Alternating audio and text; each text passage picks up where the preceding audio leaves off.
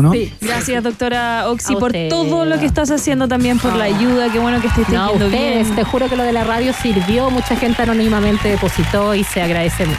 Qué bueno, Qué bueno, de verdad que bueno.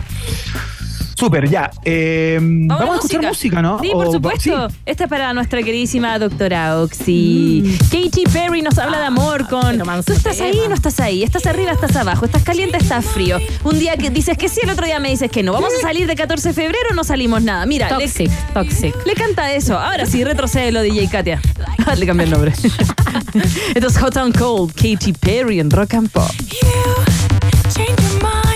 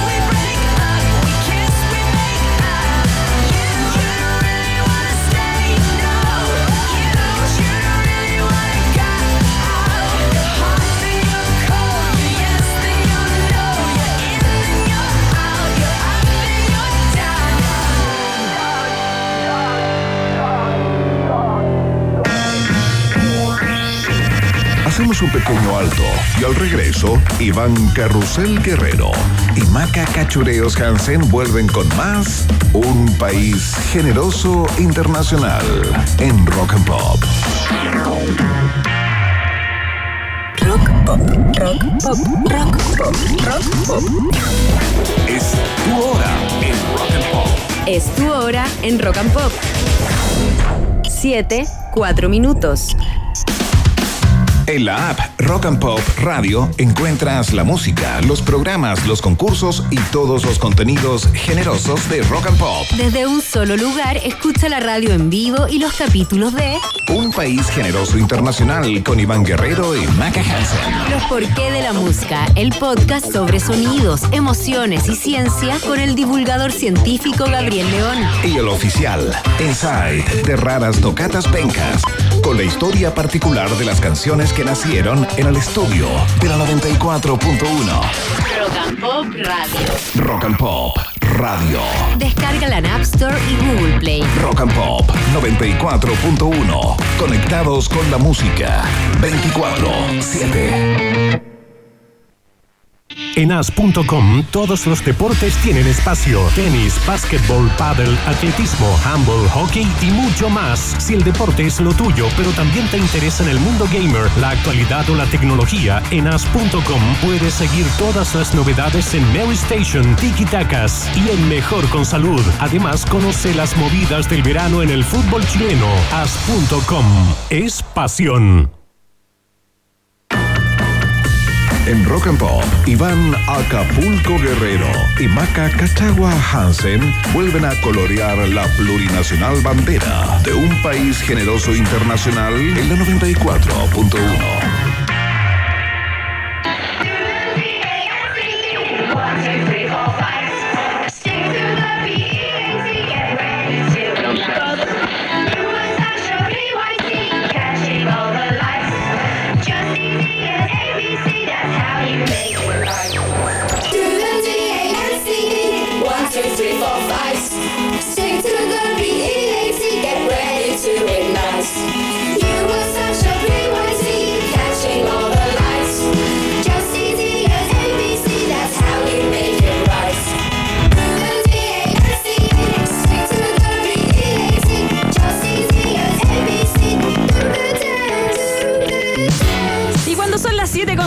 6 aterriza Justice. Esto se llama Dance en Rock and Pop.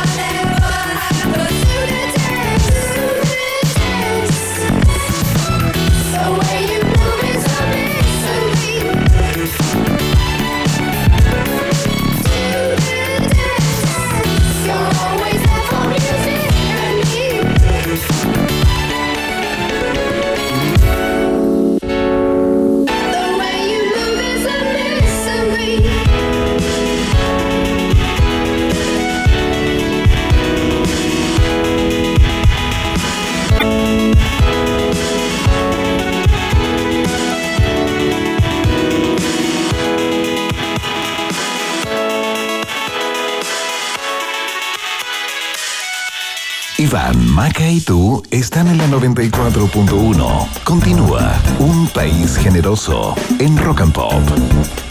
Muy bien, ya estamos en contacto con nuestro próximo invitado. La verdad, hace mucho tiempo que yo en lo personal no conversaba con él después de haberle hecho, no sé, chorrocientas, cincuenta mil notas en sus tiempos eh, como ministro de Estado, en varias carteras, eh, habitantes sempiterno de la política chilena. Pero hay otra cosa que nos convoca en el día de hoy porque parece ser el hombre del momento eh, y espero que nos explique todo este enredo de la televisación del evento solidario eh, para ir en salvaguarda de eh, los damnificados y las personas que han eh, experimentado eh, in situ la tragedia de los incendios en la quinta región. ¿no? Anatel primero dijo que ya, que el evento no iba, eh, que se suspendió, y nuestro invitado dijo, ¿saben qué? Yo tengo la impresión que el canal público debe hacer algo con esto y nosotros sí lo vamos a transmitir. Y luego de eso, a las pocas horas, Anatel dice, no, sabes que sí, lo vamos a hacer y vamos todos, vamos a cambiar la fecha a propósito del, del duelo y el luto país eh, vinculado a la trágica muerte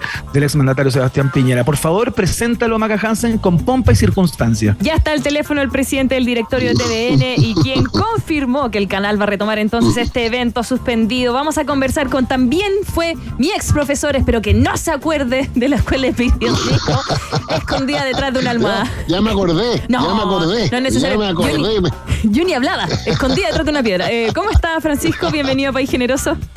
Bueno, yo estoy en vacaciones, Bien. estoy en Maitencillo, observando el Océano Pacífico en un día maravilloso. ¿Qué Uy, tal? De guata al sol.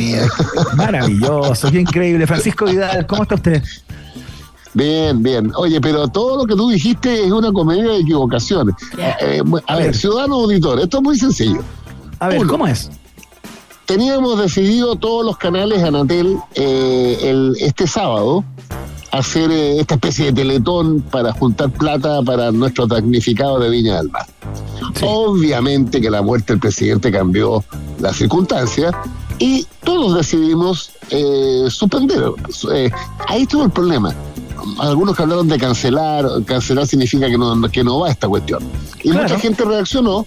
Entonces, yo creo que fue un tema de comunicacional, pero eh, el día lunes, me parece, hablé con la ministra, que dijo que estaban buscando una nueva fecha, que finalmente el viernes 16. Y la decisión del canal, no, no mía, no mía, del canal fue, oiga, nosotros vamos. Ahora, en paralelo, Anatel eh, está deliberando, pero siempre, siempre tuvieron la disposición de estar eh, eh, transmitiendo todos los canales asociados a Anatel, que somos siete. Así que lo importante es que hoy día todo el mundo se subió al carro, que siempre estuvieron arriba, esa es mi opinión, mal, mal comunicado así, y en consecuencia tenemos nuestra actividad el viernes 16 a partir de las 6 de la tarde, me parece, y, y el sábado, yo creo que este sábado, después del funeral del presidente Piñera, seguramente se dará a conocer la, la parrilla programática, los artistas y todo lo demás. A ver, Francisco que- pero le quiero hacer una pregunta, le quiero hacer una, una pregunta. La decisión del canal de ir de todas formas, eh, y si es que Anatel no iba a TVN, sí ponía en su pantalla este evento, ¿forzó de alguna manera, no estoy diciendo que sea usted quien lo hizo, pero el canal forzó en cierto modo a eh, Anatel a eh, sumarse a todo esto y decir cómo van a quedar todo el resto de los canales afuera si TVN dijo que va? No, yo creo que no, no, no, no, porque yo hoy día en la mañana conversé largo con Pablo Vidal, el presidente de Ya. Anatel, ex diputado del Frente Amplio, Sí, sí. que lo conozco harto, y me decía, no, mira, nosotros siempre estuvimos dispuestos. El error que se cometió es no comunicarlo más rápido. Ya. Entonces se buscaba obviamente una fecha alternativa. Si nosotros hubiéramos dicho todo, mira, eh, por razones obvias, ¿no? No lo vamos a hacer el sábado 10 y lo vamos a hacer en una fecha posterior, no hubiera existido esta reacción ciudadana que yo lo entendí, porque la gente creyó que no íbamos a hacer el tema para los damnificados, lo que Sí. era una aberración. ¿Ah? Ahora, en ese Claro. contexto, lo que sí es verdad es que cuando la ministra me llamó a mí el día lunes, yo consulté el- con el director ejecutivo, este consultó con el directorio y en general estimábamos que era imprescindible hacerlo. Ojalá todos juntos, pero si no eran todos juntos, lo íbamos a hacer nosotros. Pero, pero Pablo Vidal, en, en representación de los otros canales, me ha dicho que siempre estuvieron dispuestos a hacerlo eh, esta actividad solidaria. Así que para mí lo relevante que la vamos a hacer todos los canales, ojalá que sea una muy buena parrilla, que se replete el Movistar que cada Sí, uno claro. con su entrada está ayudando a los muchachos y ciudadanos de Viña del Mar. Estamos conversando con el presidente del directorio de TVN, eh, Francisco Vidal, eh, y claro, yo mencionaba cuando lo presentaba, Francisco daba cuenta de algunos de sus pergaminos en la, en la política activa, ¿no? Y es imposible, eh, a propósito de la contingencia, no preguntarle por la valoración que hace usted de la figura tanto política como humana del exmandatario Sebastián Piñera. Usted lo tuvo al frente por mucho tiempo, eh, no sé qué relación Sí. personal tenía usted con él, a lo mejor nos puede contar, pero eh, ¿cómo calibra su figura eh, luego de esta muerte tan trágica, no? Bueno, entonces como tengo varios sombreros, me saco el sombrero de presidente de Televisión Nacional y me Al cual va a volver en de- unos minutos más. ya, pero es que tengo que ponerme, me, me tengo que cambiar de sombrero, porque las Sí, opiniones claro. que les voy a dar a ustedes ahora en esta materia no representan obviamente a Televisión Nacional. Oh, Sería una patudez de mi parte. ¿Ya? Ahora, he pensado harto porque eh, he, he conversado harto con colegas de ustedes. Yo creo que el legado de Sebastián Piñera es que logró que la derecha se despinochetizara y volviera a ser una alternativa en Chile democrática, como de hecho él la encabezó dos veces con la mayoría absoluta en segunda vuelta.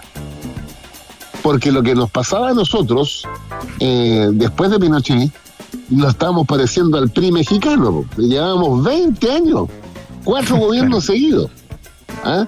Entonces, ahora, ¿cuál es la- el mérito de Sebastián Piñera? Eh, es que logró cruzar la frontera del 50%. Porque fíjate, mira, ci- ciudadanos auditores, miren, solo Piñera logró ganar post 90. Fíjense que miren los candidatos de la derecha post 90. Prim- El primero fue Vigi, sacó el 29% de los votos. El segundo fue Arturo Alessandri, sacó el 25% de los votos. Después llegó Joaquín Lavín, mi amigo, pero llegó al 48%. Sí, pues. Después llega Piñera y le gana a Frey por poquito, ¿ah? pero le ganó, 51-49. Después viene eh, Evelyn Matei y, y sacó el 38% de Evelyn Matei en segunda vuelta. Claro. Después vuelve a ganar eh, Piñera con ni más una pateadura a mi candidato, pues 55-45 contra Guillé. Y Claro. vuelve a perder la derecha con José Antonio Caz con el 44%. ¿Qué te dicen esos números en 30 años? Que el único liderazgo que logró situar a la derecha en la moneda era Piñera. ¿Por qué? ¿Y es porque Francisco Vidal? ¿Es endosable? centro derecha. ¿Aló? Sí, sí. Sí, le pregunto si es endo- endosable. Se está conversando mucho acerca de los gestos políticos que consciente o inconscientemente eh, se han dado en estas últimas horas, ¿no? A propósito del, del velatorio del expresidente Piñera Sí. y todo aquello. Y la discusión es, ¿será endosable ese capital político a eh, quien venga en representación de ese sector? Bueno, el desafío lo tiene Evelyn Matei. po. Sí. Evelyn Matei, si quiere ser presidenta de Chile, aparte de ganarlo nosotros democráticamente en la elección que viene, y vamos a hacer todo lo posible para que eso no ocurra, pero finalmente el voto lo deciden los ciudadanos. eh, pero la alternativa de Evelyn Matei es profundizar esa línea, porque el drama de la centro derecha, encabezada por Piñera, es que le salió a su derecha una expresión que es hoy día más popular, tiene más votos. Y el mejor ejemplo fue la última elección, pues muchachos, el 7 de mayo. Sí, claro. Los republicanos triplicaron a la derecha. Triplicaron. Sí. Entonces, cual. y sabemos cuál es el argumento de la centro derecha frente a José Antonio Caz, que tiene un techo y no llega al 50%. ¿Y cuál es la, la razón para explicar eso? Que solo Piñera logró traspasar el 50%. Pero no, no por ser Sebastián Piñera, no, sino que porque su línea política fue más bien des- claramente de centro derecha. Oye, Oiga, Francisco, Piñera- sí. eh, pe- pe- dime, escúchame, Iván, y, y- eh, Sí, sí. Piñera ni más ni menos que a los 40 años del golpe, en la moneda, le dijo a un sector de la derecha lo que ni Elwin, ni Frey, ni Lago, ni Bachelet 1 había dicho. Aquí hay cómplices pasivos que miraron por techo mientras se masacraba el pueblo chileno. ¿Qué tal? Claro. ¿Qué tal? Sí, claro. Francisco, y su relación en términos personales, yo imagino que tiene que haber compartido muchas instancias, eh, tanto con Piñera mandatario como con Piñera eh, senador o qué sé yo, en sus múltiples roles, ¿no? ¿Cuál- Bueno, tuvimos, una, una relación, porque acuérdate que en el gobierno de Lagos, cuando yo era vocero de gobierno, Sebastián Claro. Piñera era el presidente de Renovación Nacional Sí, sí, pues. eh, y Pablo Longueira el presidente de la UDI. Y en ese contexto, durante un par de meses, se acordó la reforma del Estado, que fueron como 49 leyes, firmadas el 30 de enero eh, en el Salón Mombaras de la Moneda, con Piñera firmando, Longueira firmando y los presidentes de la concertación Sí. firmando.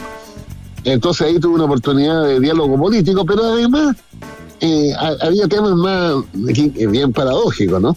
Eh, Sebastián Piñera, eh, verbo divino, eh, compañero de curso de mi cuñado, del hermano mayor de mi mujer, era ¿Ya? asiduo visitante a la casa donde vivía en ese entonces, la que es mi mujer, de tal manera que era conocido de la familia y nunca me dejó de preguntar por la familia maturana cada vez que nos veíamos. Mm. ¿Ves Mira, tú? mira. Así es la vida. pues. Francisco Vidal, quiero que se vuelva a poner el sombrero de presidente del directorio de TDN. Perdone por esta cosa, ¿Ya? esta entrevista algo saltimbanqui, digamos, pero, pero bueno, era importante, creo yo, que entregara su perspectiva respecto a la, a la muerte del presidente Piñera.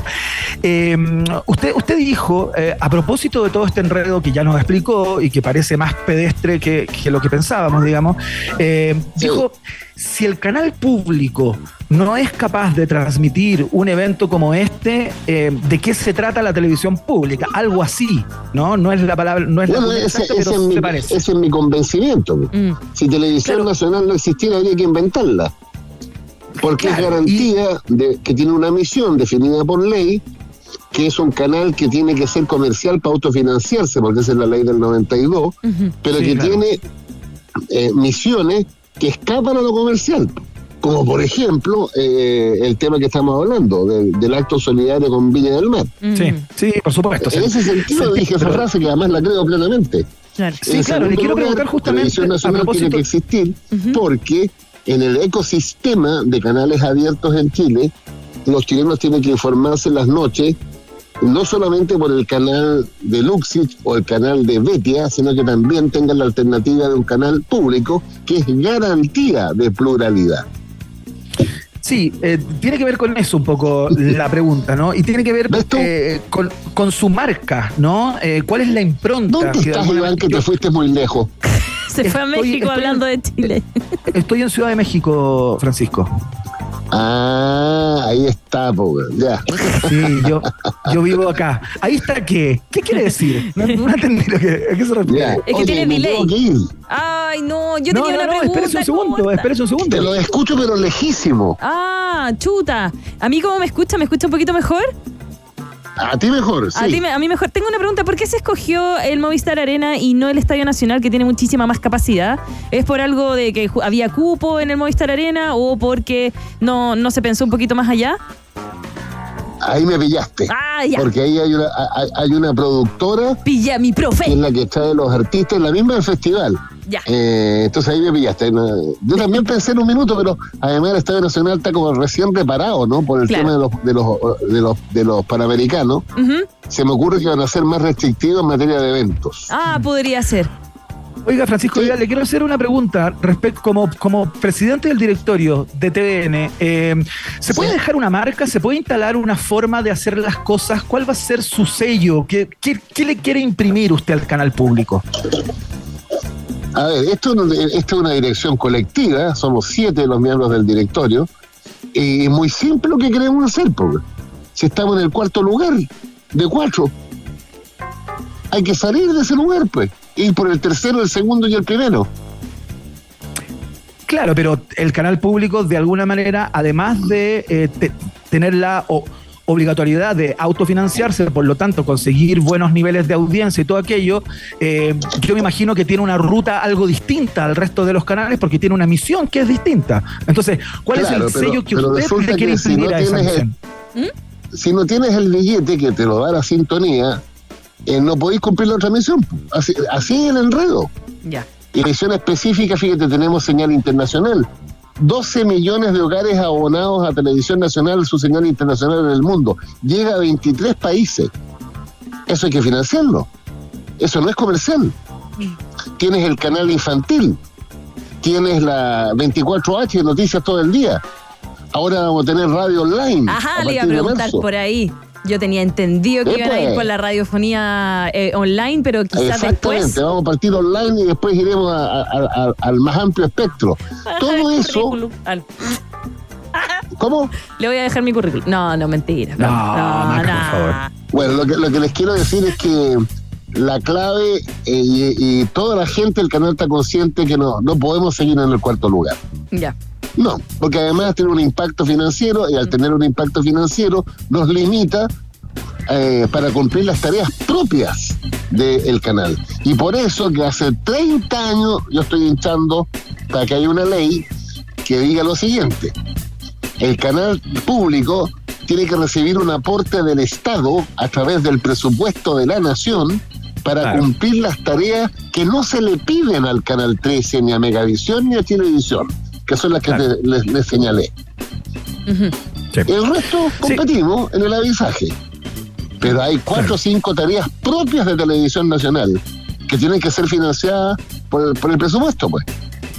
Sí, claro. Francisco Vidal, presidente del directorio de TVN, eh, contándonos qué había pasado con el mentado eh, evento eh, solidario, que por supuesto apoyamos con toda nuestra fuerza. Entiendo que hay una cuenta del Banco Estado que está disponible desde ya para recibir las donaciones, por supuesto. Francisco Vidal, muchas gracias por habernos contestado desde eh, su toalla, en Desde la playa, Maitencillo. en Maitencillo, y le mandamos un abrazo. que- bastante más cerca que desde México, pero así es la vida.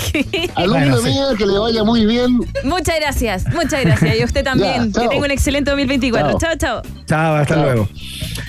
Ahí está, Francisco Vidal, entonces siendo Francisco Vidal. Mi próximo jefe. No, ¿qué? Ah, sí, sí, bueno, hartas cosas ahí nos fue contando. Em, ¿Cómo tu próximo jefe? Ay, ¿Qué onda? ¿Estás, estás renunciando al aire. No, en broma, este estoy momento. molestando. Oye, eh, sí, Ay, pues yo tenía, bueno. ese, yo tenía ese rumor. eh, y bueno, pero finalmente quiero, me encantaría saber por qué es en el Movistar Arena y no es en, en algo más grande. Pero bueno, son cosas que pasan. Igual de todas maneras se. Se agradece que se hagan esta instancia y que finalmente Por lleguen a puerto. ¿Cierto? Que se hagan, que se realicen. Así que la otra, otra semana vamos a estar bien pendientes cuáles van a ser lo- los artistas que van a estar confirmando, las entradas, todos esos detallitos. ¿Nos vamos a la música, Iván? ¿Te parece? Por favor, juegue. Nos quedamos con Adele, porque eran rumores los que conversamos. De eso mismo habla ella. Rumor has it. Y tú lo escuchas en un país generoso internacional. Y también aquí en Rock and Pop. She, she ain't real. She ain't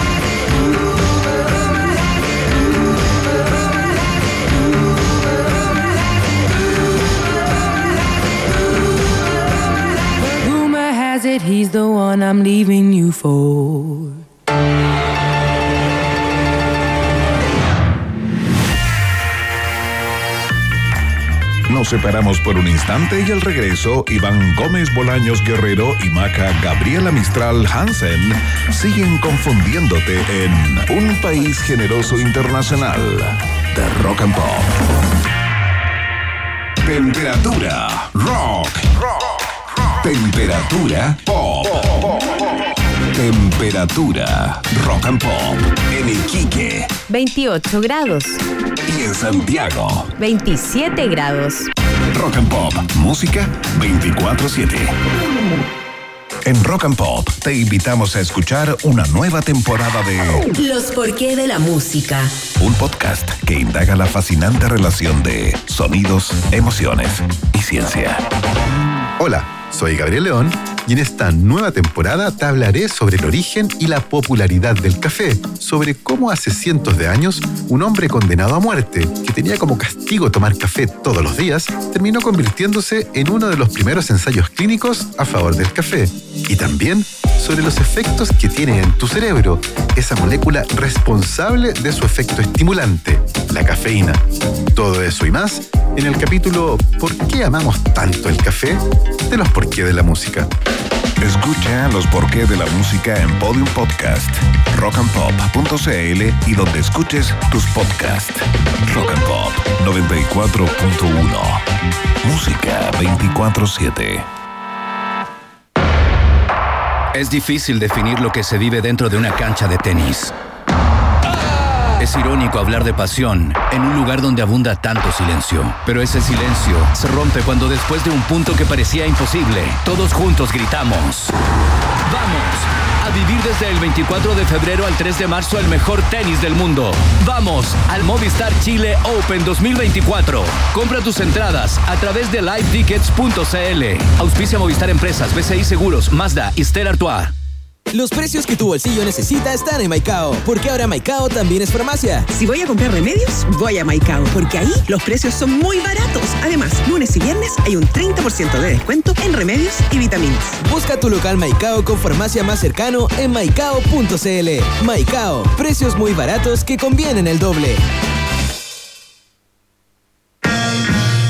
Iván Jalapeño Guerrero y Maca Cacho de Cabra Hansen siguen poniéndole mucho chile a esta ensalada llamada Un País Generoso Internacional que sigue picando dos veces en Rock and Pop. Estimados pasajeros, pónganse cómodos y prepárense para el despegue. Llegó el momento de subirte al DeLorean de la 94.1 y viajar por la historia de nuestra cultura pop. Es el viaje en el tiempo en un país generoso de la rock and pop. Primera estación.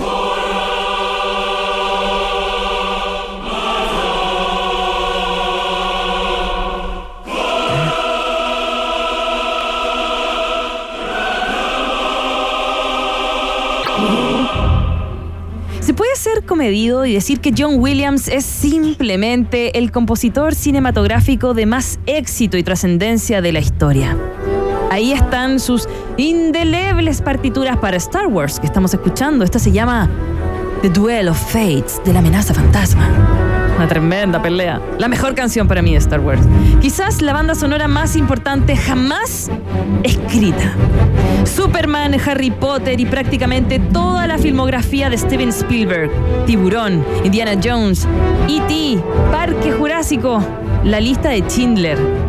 Ha ganado 5 Oscar, recibido nominaciones para otros 54 y de hecho este año tiene una nueva marca personal.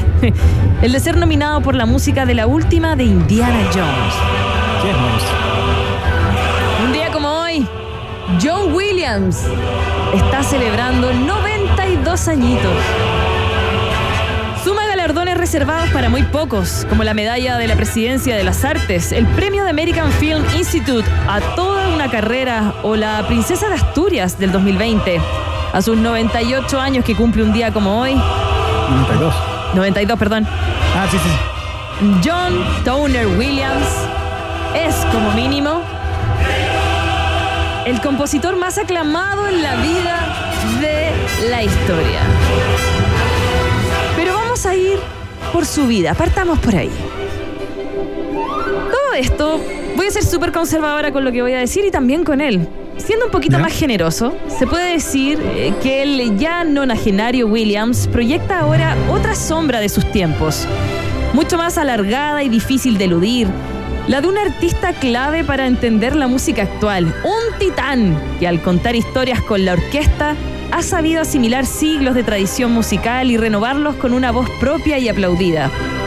Por una gran recaudación de taquilla, sí, pero también últimamente por la aristocracia de la música culta de todo el mundo, la música docta, Iván. Sus Claro. composiciones parecen en los últimos años haber trascendido las películas a los que acompañan y se escuchan en auditorios tan inaccesibles como el Musikverein de Viena, donde normalmente no se interpreta a compositores vivos, o por ejemplo, tú puedes escuchar esto en la Filarmónica de Berlín. Impresionante. Su música de cámara también se graba en sellos de prestigio. El hombre que despectivamente en la música docta es llamado como el, el señor del Star Wars, durante décadas, por crear otras disfrutadas por masas, sus películas han recaudado 20 millones de dólares en la taquilla mundial. Es 20 ahora, mil. 20 mil, disculpa. Es ahora una firma musical de primera categoría, nombrado por sus pocos, así como este viejo que hace tonteras. Gracias a él, mucha gente ha llegado a la música docta. La suya es la no muy frecuente historia de alguien sin particular pedigrí que logra abrir los caminos y los círculos más cerrados de la música. Williams fue un adolescente de, podríamos decir, los mismos rizos de Iván. los mismos rolitos, pero rojos, eso sí. Que dormía junto al piano en el garage de sus papás allá en Los Ángeles, donde su familia se fue a vivir de 1947 desde Nueva York para tocar en orquestas de Hollywood. Lo de dormir junto a un piano de buena cuenta del peso que la música tenía en la vida de, de este joven John Williams. Tocaba en una banda de jazz, la más caliente de Hollywood, según la revista Times en 1949. Montaba jam sessions en su casa, iba a conciertos y cuando no, acompañaba a su papá, eh, percusionista, a las grabaciones de incontables bandas sonoras, sobre todo las de Alfred Hitchcock, por ejemplo. Mira. No se le veía en la playa. No, él estaba ahí, junto a su piano. Y con eso su historia va creciendo. Cáchate. una devoción parecida hoy. Quizás con menos conciertos, pero todavía escribe con una entrega monacal, a diario y a lápiz, sentado ante el piano. Salvo algún domingo suelto, compone todos los días desde joven, por placer, aunque luego lo escrito acabe en la basura.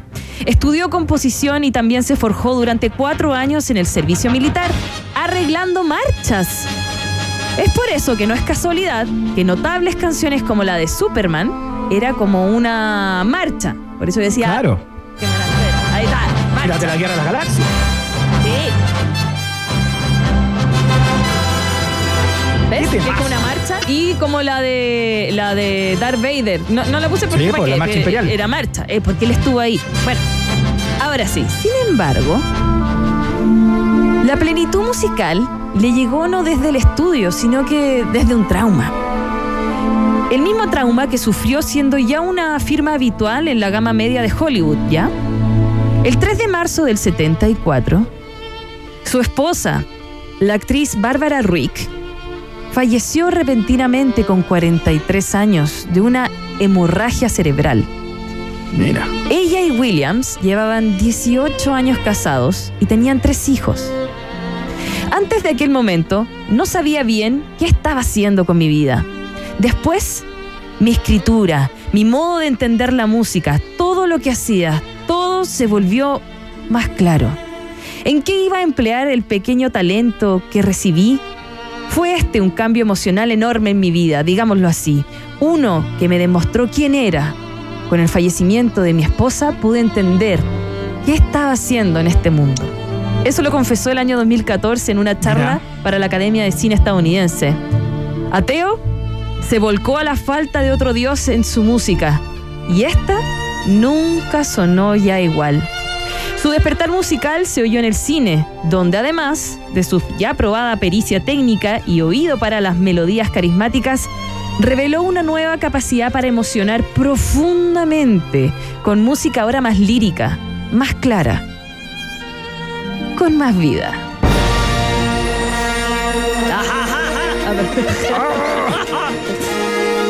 Firmó así la primera Star Wars. Por supuesto, la legendaria Tiburón, la cual tengo un datito para más adelante. Dos Oscar y su salto al estrellato. Y la de sus respectivos directores, Steven Spielberg y George Lucas. Después vendrían encuentros cercanos del tercer tipo. Remy, Qué clásico eso. do, do, sol. Remy, do, do, sol. Ah. y después, por supuesto, Superman.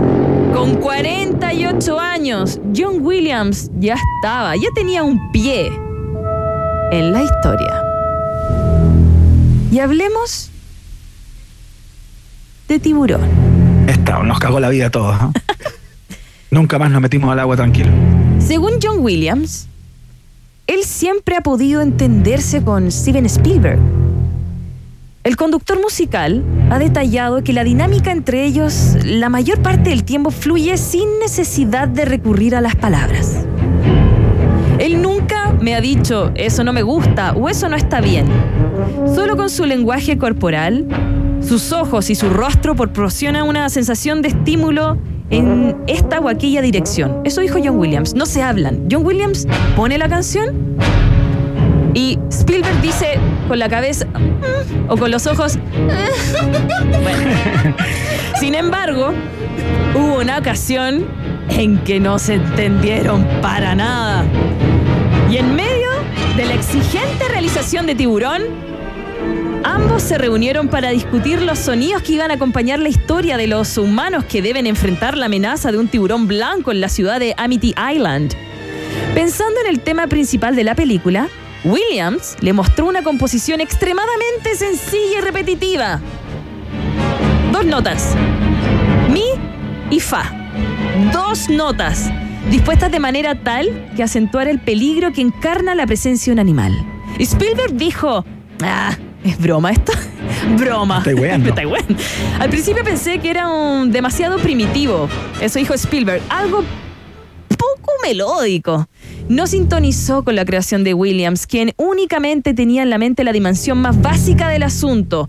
Si había una bestia acechando a los protagonistas, la música debía ser voraz, replicar el instinto del tiburón. Muy repetitivo, muy visceral y capaz de atraparte las entrañas, no el cerebro. Eso fue la definición de John Williams. Música estúpida que sube de volumen y se acerca a ti. Algo te va a tragar. ¿Sabes Es cómo lo convenció? Lo convenció tocando la canción una y otra vez. Hasta que Steven Spielberg se estresó y dijo, ahí Ya, viene ya, el dejémosla tiburón. así. Viene el tiburón. La historia es conocida. Tiburón le reportó el segundo Oscar de su carrera a John Williams y marcó un hito fundamental en la colaboración prolongada hasta los Fabelman y también Indiana Jones. Un vínculo creativo que podría extenderse si el compositor sigue firme en su idea de no retirarse hasta el momento de la industria musical. Qué lindo. Próxima estación. Mira, esta de John Williams ha jugado. No, cambiemos de estación. Es que a mí me gusta John Williams. Espero que se haya notado. Pero esta también me gusta. Es como canción de bar de dudosa reputación. Totalmente, con un caño al medio. ¿Sí? Como, como para ir a ver chiquillas que juegan ping-pong. No te voy a explicar eso. Googlealo. A esta hora no. Ya. Te- tengo una intuición. Nace Vince Neil en Hollywood, California. Músico, cantante estadounidense, vocalista de la banda glam rock Motley Crue, con la que vendió más de 100 millones de discos. Hoy sopla 62 velitas. Vince Nails nació en el seno de una familia de clase media baja y Vince tenía ascendencia mexicana por parte de su mamá y estadounidense por su papá. En los 60 su familia se mudó al suroeste de California. Eh, en un barrio medio marginal. Ahí fue donde comenzó a desarrollar cierta simpatía por las peleas y las drogas, descubriendo más tarde, a eso los 10 años y los 13, lo que era la sexualidad. Finalmente. Mira, qué, prematuro. Y te cuento por qué. Mira, finalmente cuando sus papás se dieron cuenta de que ese no era el mejor ambiente en el que educar a sus hijos, se cambiaron a Glenora. Vince eh, asistiría al Sunflower Intermediate School y más tarde a otro colegio donde conocería a Tommy Lee. Oh, ese es malo, malo. Ese es malo. Vince nunca tuvo demasiado interés ni éxito en el colegio. Solamente iba a clases que, que le interesaban, le gustaba música y arte. Y tenía algunas aficiones. La música, el surf y las girls, girls, girls. Que yo lo tengo en mi chaqueta, mira. De taquilla. Un ser humano bastante básico, ¿no? Se podría decir. Perdón, O simple que también. tengo una chaqueta que dice girls, girls, girls y me la Sí, compré no, solo porque era de Motley Crue. En realidad no es de. Motley Crue. Yo dudo que la persona sepa que es de Motley Crue, pero. Oye, me eché los audífonos. Ya, voy a seguir sin audífonos. Espérame un segundo. Canta, Iván, canta. Qué lindo. Ya volví. Girls, girls, girls. Ya, gracias. Volví. Ya. Entonces, estamos con la historia de Vince. Yo te dije que le gustaban las chiquillas, ¿cierto? Bueno, Sí, te quiero contar que fue papá a los 15 años. Wow. Sí. Sus papás hicieron cargo del niño y también la familia de la chiquilla involucrada. Bueno, Vince comenzó su carrera musical en el área de Sunset Strip en Los Ángeles con su banda Rock Candy, la cual ya tenía cierto renombre. Sin embargo, el 81 el guitarrista y el bajista comenzaron a dejar de lado a Vince y, el bateri- y al batería. Ese fue el comienzo del Motley Crue que conocemos actualmente. A Mick Mars no le convencía el cantante que tenían y le dijo a Tommy, oye, ¿tú no tenías un amigo medio guap- guaperas así, medio que se cree la raja que en una banda que se llama Rock Candy, que se cree lindo? Oye, ¿por qué no te lo traís para esta banda? Y fue así como partió en Motley Crue. Pero te tengo un dato no muy positivo, por supuesto. Mira, ¿qué pasó? En diciembre del 84, Hanoi Rocks se encontraba realizando su primera gira por Estados Unidos. Esta era una banda, ¿ya? Haciendo su primera gira con eh, su tremendo Two Steps from the Move. Debido a una torcedura de tobillo del vocalista que se llama Michael Monroe, la banda Hanoi Rocks tuvo que prescindir de algunos conciertos mientras se recuperaba, ¿ya? En esos días, el vocalista de Motley Crue, Vince Nails, el cumpleañero, invitó ¿Ya? entonces a la banda a su casa y se hicieron amigos. Sin embargo, un, uno, un día como. No, un 8 de diciembre del 84, mientras estaban ahí bebiendo y todo, se les acabó el trago, Iván. Y Ya, no bueno, un clásico. Un clásico, pero no se le ocurrió nada mejor a Vince que tomar el auto. Oh, yo lo he hecho eso también. Qué mal. No, pues si va a tomar, deja el auto, pues. Entonces partieron a comprar el trago. Sin embargo, a la vuelta, Vince chocó. El choque fue tan salvaje que el baterista de esta banda de Hanoi Rocks murió en el acto. Los ocupantes del otro vehículo sufrieron graves lesiones, algunas de ellas cerebrales a causa de este impacto. Y durante el proceso judicial, Vince Neil fue condenado por homicidio por conducir bajo los efectos del alcohol. La audiencia superior del condado de Los Ángeles solo lo sentenció 30 días, pero después, al pasar 19 y al pagar 2,5 millones de dólares, saldría libre. Y dijo, debería haber ido a la cárcel, pero solo me condenaron 30 días. Follé y bebí cerveza porque ese es el poder del dinero y eso no está bien. Fue un llamado de atención. El baterista de esta banda, Hanoi Rocks, tenía 24 años y después del fallecimiento se invitó a Terry Chimes, que es de The Clash, para terminar algunas de sus fechas europeas, pero esta banda terminó eh, dividiéndose, porque en realidad fue muy fuerte para ellos el impacto de haber perdido a, una, a su baterista tan joven, ¿no? Y todo por culpa del cumpleañero. Lo digo, si vas a tomar, deja las llaves. Próxima estación.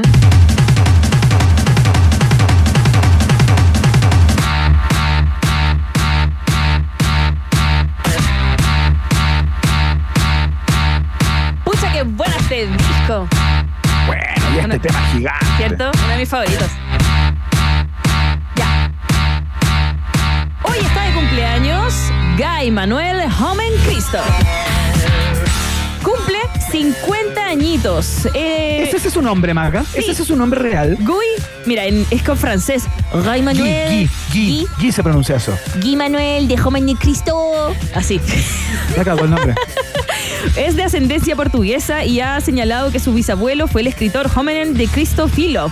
En una entrevista en video declaró que en torno a los 7 años eh, le regalaron una guitarra y un teclado de juguete. Finalmente a los 14 añitos le regalaron una guitarra eléctrica y asimismo expresó que por lo general utiliza una guitarra para escribir toda la música de Daft Punk, por supuesto. También es cofundador del grupo Le Night Club junto a Eric Chedevail y em, de Pumpkin Records. Ellos son los fundadores también de una compañía discográfica que se llama, obviamente está en francés, y se llama Cri d'Amour. No sé si lo dije. Cri d'Amour. Cri d'Amour. Bueno, en cuanto a su vida personal, Guy Manuel, tanto él como Thomas Van, Van Gan- también me cuesta, Thomas Van Galter, han expresado su poco interés en ser celebridades. Recuerda que siempre usaban la máscara y después se la. Siempre como que- con los cascos, claro. Con los casquitos. El dúo muy raramente concede entrevistas y de Joven en Cristo se puede citar como el más callado y el más introvertido, ya que rara vez habla en una entrevista. En cuanto a trabajar y colaborar con otros artistas, lo ve como una cuestión de tiempo y creatividad, más que la fama y la oportunidad. De hecho, cuando se separaron Daft Punk, quien habló fue, mm, fue Thomas. No Guy Manuel, él estaba ahí calladito. Lado, tranqui. Dicen que los piolas son los peores. Van Galter, entonces, bajo sus alter egos robóticos, ha perfilado la música de los últimos 30 años, siendo una de las bandas más influyentes en este tiempo, responsable de que los chicos del rock escucharan electrónica y los chicos de las raves, de estas fiestas electrónicas, se interesaran por el rock. Su tremenda huella sonora va mucho más allá que sus cuatro discos de estudio y también esas tremendas colaboraciones que tienen junto a Pharrell Williams o también al vocalista de, de The Strokes, eh, que se me acaba de olvidar su nombre. O al a Julián guitarrista de Casablancas. Chic. Sí, pero em, a mí me gustan estas canciones que son de discos anteriores para no tocarlas siempre las típicas. ¿Para qué? ¿Para qué? ¿o ¿No? Ya, vamos a la siguiente estación. Próxima estación.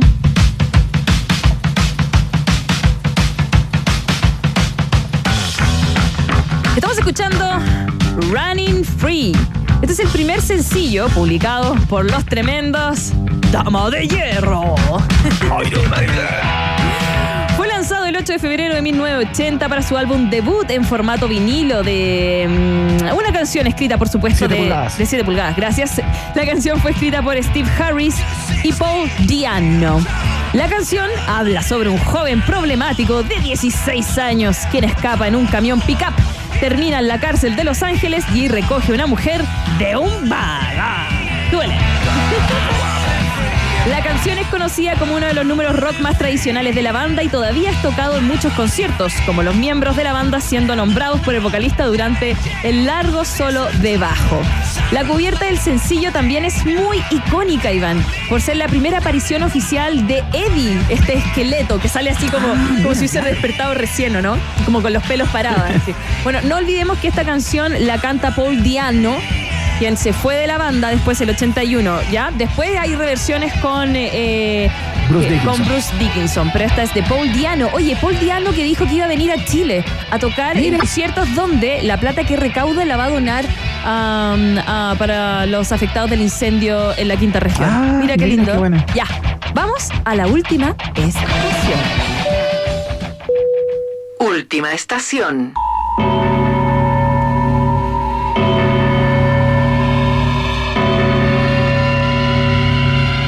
Aquí viene la de Spinetta, ¿no? Llevo como cuatro programas hablando de Spinetta, así que no. Vamos a hablar de Sailor Moon. ya.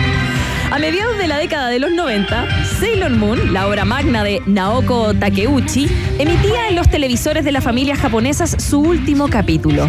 No faltó mucho para que ese episodio, adaptado a los diferentes lenguajes del mundo, recorriera cada rincón, por supuesto, del globo. De esta manera, el anime, protagonizado por Serena Tsukino, había marcado el final de una época para los televidentes. Aunque existe un proyecto titulado Sailor Moon Crystal, que en la actualidad sigue adaptándose la historia del manga en una serie de ovas, eh, con todas las ventajas que ofrece la animación contemporánea, los fanáticos como yo no podemos dejar de sentir nostalgia y un especial afecto por la primera versión animada de esta tremenda obra que llegó a nuestro país entre el 96 y el 99. Que es este anime japonés basado en el manga de la autora feminista, eh, y en nuestro país se transmitió, como yo te decía, en Chilevisión, doblada en español. La serie mostraba un grupo de chiquillas japonesas que de pronto descubren que tienen poderes excepcionales y que fueron elegidas para ser guerreras. Lo importante de Sailor Moon, Iván, y que estamos hablando entre el 96 y 99, es que era una serie muy feminista, ¿ya? Las Sailor Scouts habían a veces, eh, no a veces, eh, habían protagonistas que eran lesbianas. Que son lesbianas. Eh, Y que en esa época no se hablaba, pero tampoco se tocaba el anime. No se. No era tema, ¿cachai? Como que por eso Claro. muchos papás eh, acá hay muchas eh, como comunidades como que eh, pedían no mostrar Sailor Moon en, en la televisión nacional, ¿cachai? Como, La televisión abierta, más bien. Eh, claro, como por las pantallas ahí de Chilevisión y como que se negaban, estaba el Club de los Tigritos, yo no me perdía nunca un capítulo, pero también porque mostraban este, este hecho de que pese a que Sailor Moon, a Serena, tenía un chiquillo ahí que la rescataba, ella no lo necesitaba, él aparecía, no la salvaba, como que aparecía en un minuto y le decía eh, como, eh, tú puedes, Serena, y ella, obvio que puedo, y ahí, Oye, "Pobre y, el- y la- y las relaciones entre personas del mismo sexo, mujer en este caso, eran evidentes o Sí. estaban sugeridas? No, era evidente, pero eh, la versión, por ejemplo, que em, cuando la pareja, que era, eran dos Sailors, eh, dos, dos Sailor Scouts, eh, una se veía muy masculina, ¿ya? Tenía el pelo corto. Pero era mujer, perfecto. ¿cachai? Y la vestían con ropa más masculina, como con un, eh, con un terno, por así decirlo. Después, Y conociendo a mi querido país, ¿no la censuraron en Chile? ¿O algunos capítulos donde eso estaba más presente no, no, porque era, Ah, porque era muy sutil. No era porque no se, dia- no se dieron besos. Como que llegaban las dos juntas, siempre estaban dos juntas, se preocupaban, se abrazaban, pero no había, como que no tenían cómo. Imagínate en Japón también, un- una sociedad tradicional, no tenían cómo em, censurarlas, ¿cachai? Como que no era tan, tan expreso. Sí pasó con Ranma y medio, que ese es otro anime que llegó después, en donde el protagonista se transformaba en mujer, que censuraron alguna, algunas escenas.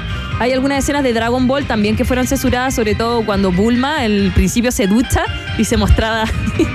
ya, pero este no pasó, no había eh, fanservice, así se llama, cuando el- los animes muestran como calzones, sostenes, cosas así, Claro. se llaman fanservice, que es decir que tú vas directo al servicio del fanático que va a ver el anime para ver esas cosas. Este no tiene. Claro.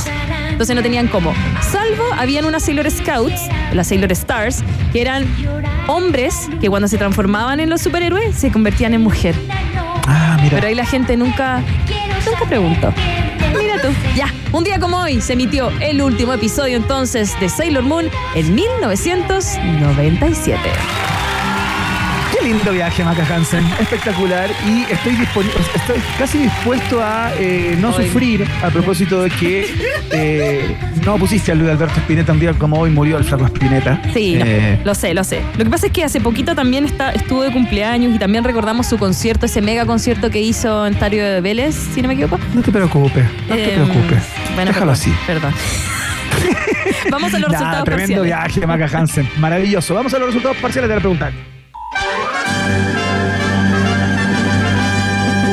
Rock and Pop tienes un permiso 24-7 para la pregunta del día. Vota en nuestro Twitter, arroba Rock y sé parte del mejor